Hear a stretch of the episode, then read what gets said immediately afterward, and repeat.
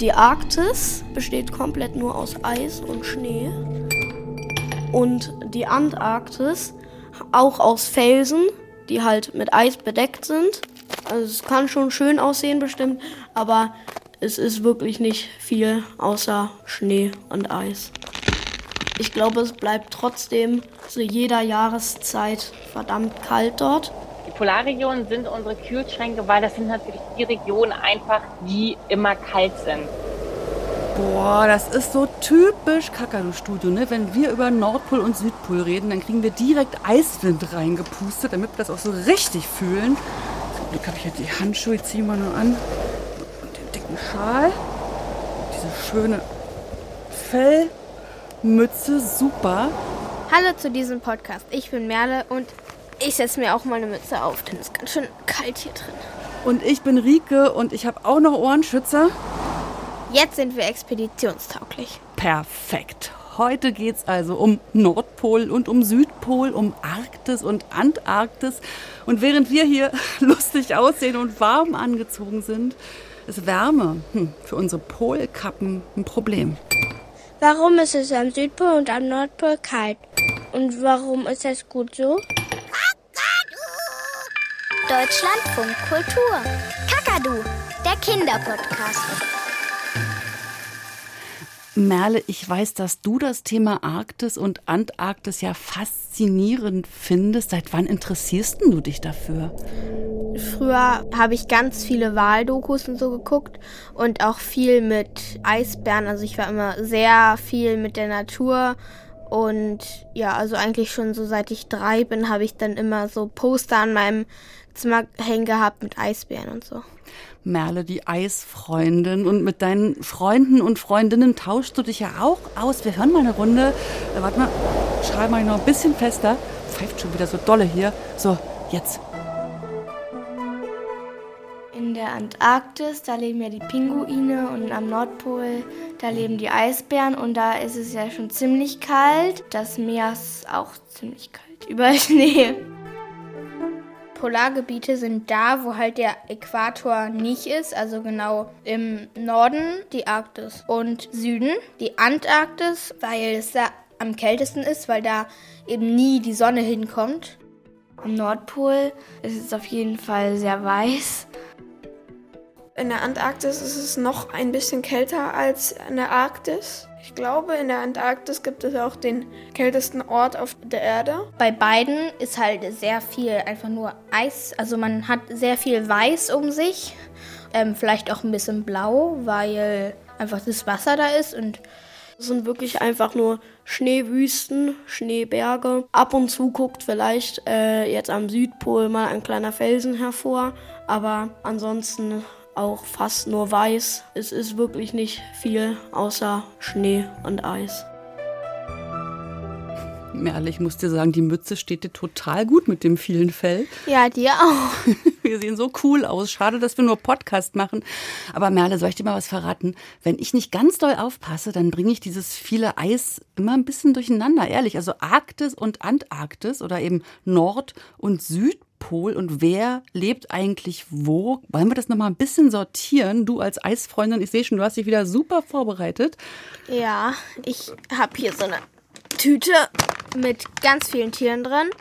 Und da sind unter anderem Wale und ganz viele Tiere. Und Eisbären und Robben und alles sowas? Zum Beispiel. Wir holen raus und sagen, wo die wohnen, okay? Ja, dann stelle ich einfach mal in die Okay, Mitte. du fängst an. Okay, ich habe hier ein Pottwal. Das, der sieht, das ist ein Wal, ein Zahnwal mit seinem riesen Kopf und seinem Mini-Unterkiefer. Pottwal, ich würde sagen, der wohnt Antarktis. Richtig. Aber ich glaube, der wohnt auch in der Arktis. Ich glaube, da passen beide Nord- und Südpol. Volltreffer.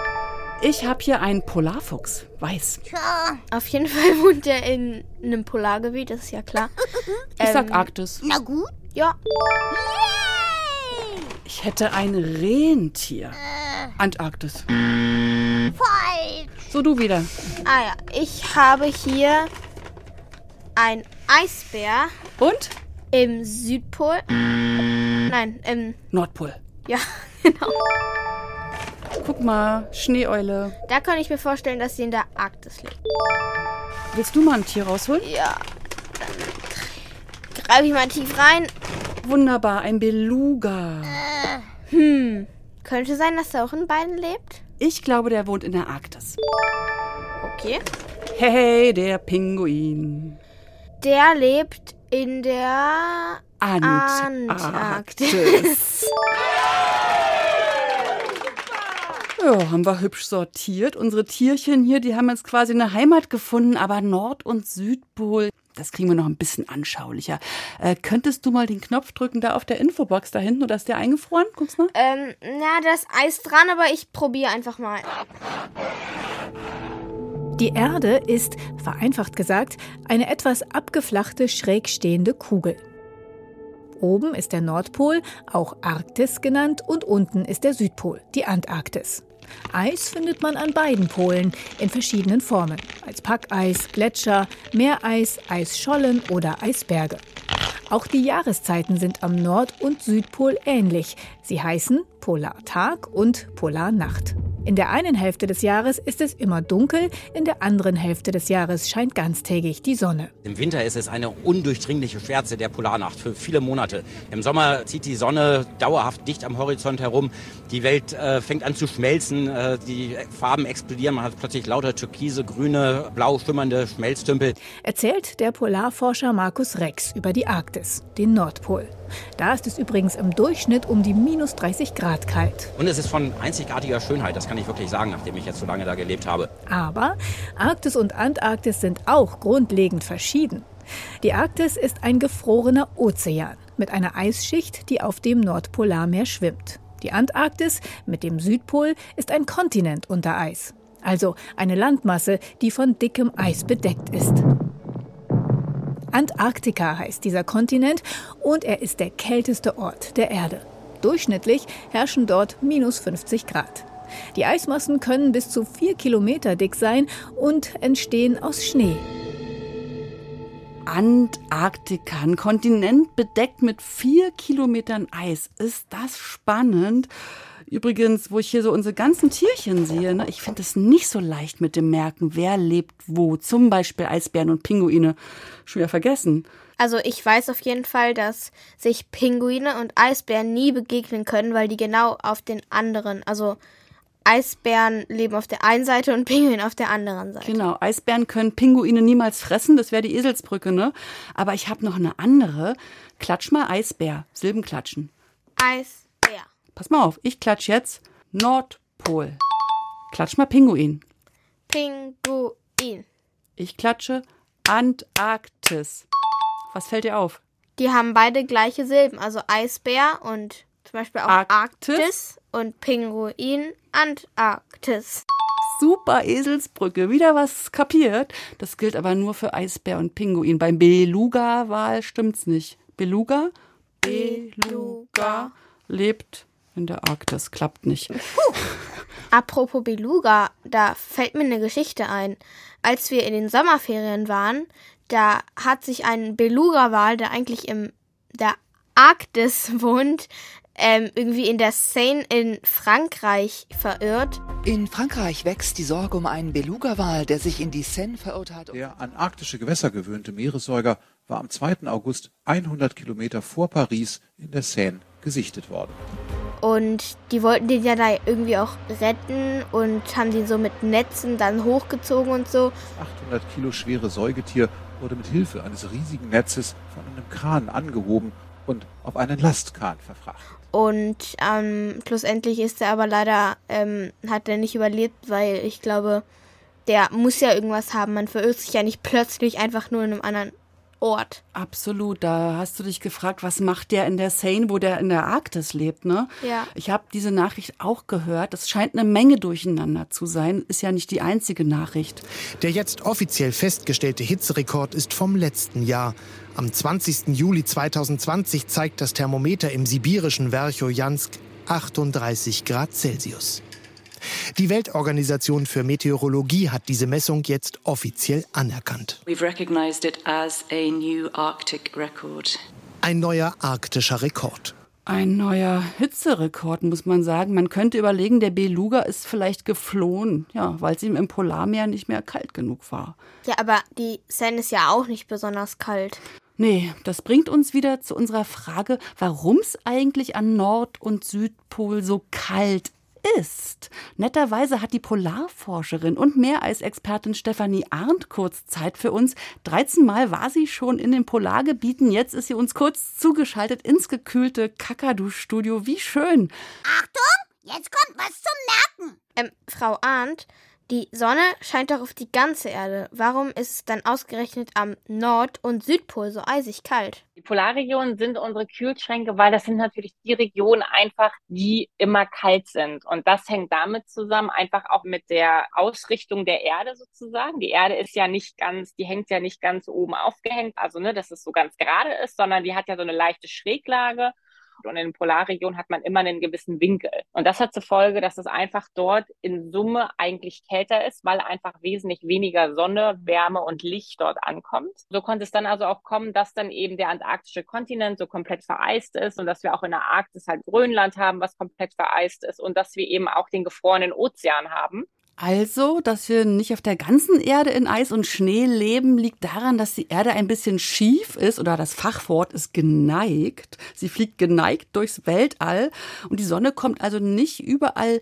gleich an. Oder gibt's noch was zu wissen in Sachen kalt und nicht so kalt? Brauchen wir da noch irgendwas? Treibhausgase, weil die dafür sorgen, dass überhaupt der Teil oder ein Teil der Solarstrahlung, die unten bei uns ankommt auf der Erde, dass dieser Teil wirklich hier bleibt und nicht wieder alles zurückgestrahlt wird.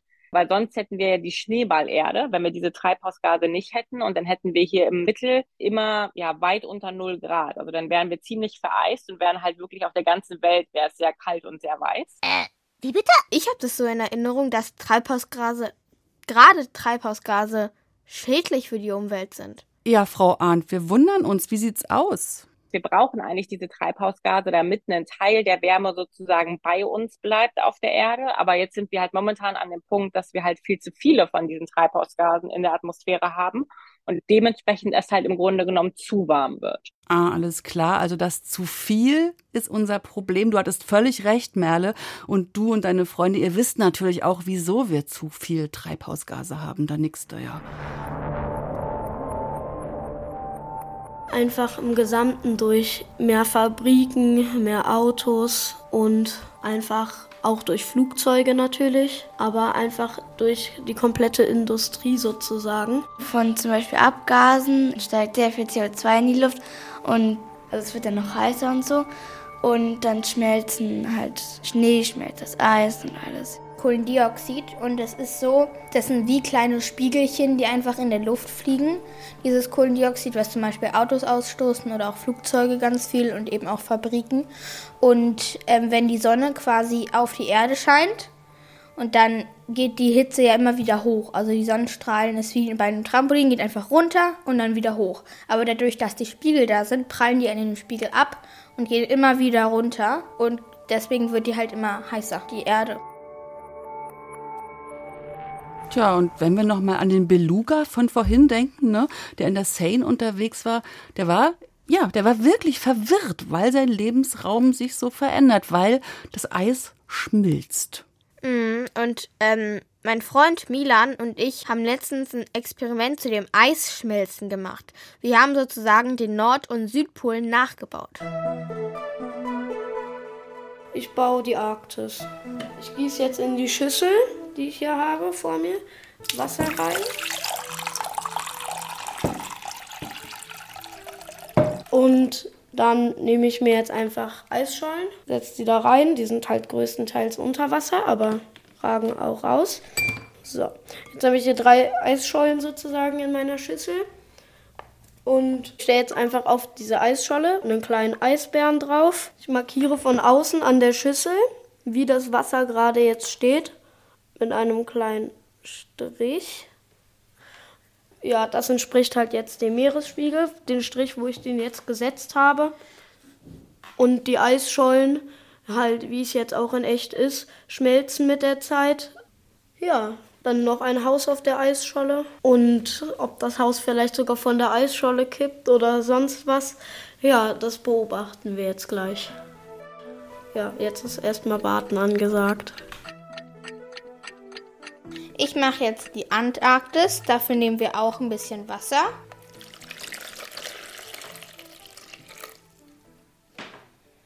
Und dann kommt da Stein rein. Und dann lege ich ein paar Eisschollen auf die Steine rauf. Weil die Antarktis ja praktisch einfach nur Stein ist mit Eismasse drauf. Wir stellen jetzt hier noch einen Pinguin rauf. Und jetzt markiere ich noch den Meeresspiegel. Jetzt müssen wir warten oder wir haben hier jetzt so eine Heizlampe, äh, die wir jetzt auf diese beiden Schüsseln drauf, ups, drauf ähm, richten werden. Und die Lampe soll dann einfach die Sonne darstellen und eben auch die Hitze, die die Sonne eben gibt. So, Merle, und was ist dann passiert? Also bei uns sind bei beiden die Eisschollen ganz dolle geschmolzen. Sogar so dolle, dass bei Milan der Eisbär und bei mir der Pinguin einfach abgerutscht ist. Die sind einfach ins Wasser geplumpst. Und dann ist bei mir sogar noch der Meeresspiegel rund um ein Zentimeter gestiegen und bei Milan nicht. Ihr habt in euren Schüsseln eigentlich ein Experiment gemacht, was die Welt gezeigt hat, oder? Ja, also es war ja so, es ist ja jetzt, wir hatten es in diesen kleinen Schüsseln, aber die Welt ist ja viel größer und dann steigt der Meeresspiegel nicht nur ein Zentimeter, sondern vielleicht zwei oder drei Meter oder so. Und das ist natürlich ganz schön krass, wenn das so doll steigt. Ihr habt das ganz klar in dem kleinen Experiment gezeigt. Ne? Es hat Folgen für die ganze Welt, wenn mhm. das Polareis schmilzt. Ja, und die Erderwärmung geht auch immer schneller, je weniger Eis da ist. Das ist auch nochmal so ein Ding. Wir hören nochmal unsere Forscherin. Das hängt damit zusammen, dass das Eis ist weiß mit dem Schnee oben drauf. Und wir haben, wie gesagt, die Antarktis, das ist komplett weiß. Wenn wir dort eigentlich das Meereis mit dem Schnee oben drauf haben, sorgt eigentlich der Schnee dafür, dass der Großteil der einfallenden Solarstrahlung wieder zurückgeschmissen wird. Wenn das jetzt aber nicht der Fall ist, weil der Schnee eben immer wärmer wird, ist halt dieses Weiß am Ende, wie soll ich sagen, halt nicht mehr ganz weiß, sondern vielleicht auch so ein bisschen gräulich. Sorgt das dafür, dass der Schnee und das darunterliegende Eis immer mehr schmilzt und immer mehr Wärme eben unten im Eis bleibt. Ähm, und de dementsprechend geht also dieses Eis immer weiter zurück und es kann dann immer mehr Wärme in den Polarregionen bleiben. Und jetzt nochmal für kleine Vögel, bitte. Also Schnee und Eis sind weiß. Weiß wirft die Wärmestrahlung zurück. Also sie wird reflektiert. Genau, und dunklere Oberflächen nehmen Wärme auf, also behalten sie. Und das heißt, dass die Wärme absorbiert wird. Das merkt man ja auch ganz oft zum Beispiel an Autos. Wenn ein schwarzes Auto in der Sonne steht, dann ist es ganz heiß danach. Aber bei einem weißen bleibt es eher noch so. Weiß reflektiert. Und genau deshalb sind Nord- und Südpol mit dem Eis sozusagen die Kühlschränke der Erde. Und die funktionieren nicht mehr richtig. Und das merken wir auch bis nach Deutschland.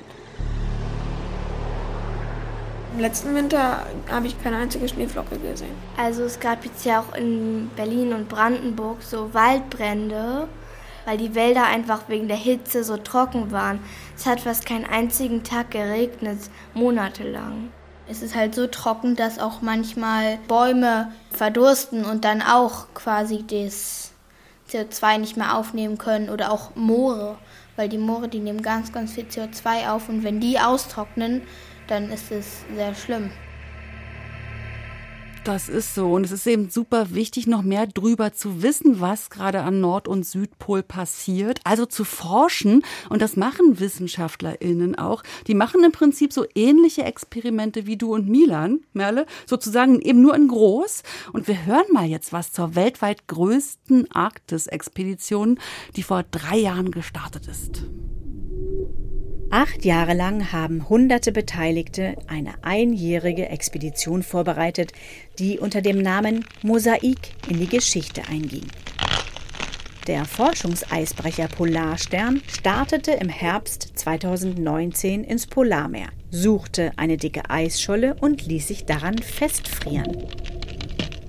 Das Schiff driftete dann durch Wind- und Meeresströmungen angetrieben mit der Eisscholle und zwar im dunklen Polarwinter, so nah am Nordpol vorbei, wie es noch nie vorher möglich war, weil man dort im Winter einfach nicht hingekommen ist. Auf der Eisscholle haben die ForscherInnen dann eine richtige kleine Stadt aufgebaut. Knapp 250 Messstationen, Drohnen und Helikopter waren unterwegs. Tauchroboter kamen zum Einsatz, über 1000 Eisbohrkerne wurden mit Eisbohrern aus dem Eis geholt und mehr als 60 Eisbären haben die WissenschaftlerInnen das Jahr über um das Camp herum beobachten können. So etwas gab es noch nie. Die WissenschaftlerInnen haben so viele Experimente gemacht, dass es einige Jahre dauern wird, bis sie die alle ausgewertet haben. Eins aber ist jetzt schon klar, sagt Expeditionsleiter Markus Rex. Wir haben im Sommer gesehen, wie das Eis großflächig aufgeschmolzen ist. Direkt am Nordpol selber haben wir geschmolzenes, durchlöchertes Eis gesehen. Man sah es förmlich, äh, dass das Eis dabei ist zu verschwinden. Wenn der Klimawandel so weitergeht, werden wir in wenigen Jahrzehnten eine im Sommer eisfreie Arktis haben. Puh, da kriege ich jetzt hier direkt einen Schweißausbruch und dann muss ich mir meinen Schal mal abmachen und die Mütze hier alles. Oh Mann, ey. Im Sommer 2050, Merle. Wie alt bist denn du dann? Warte, lass mich kurz rechnen.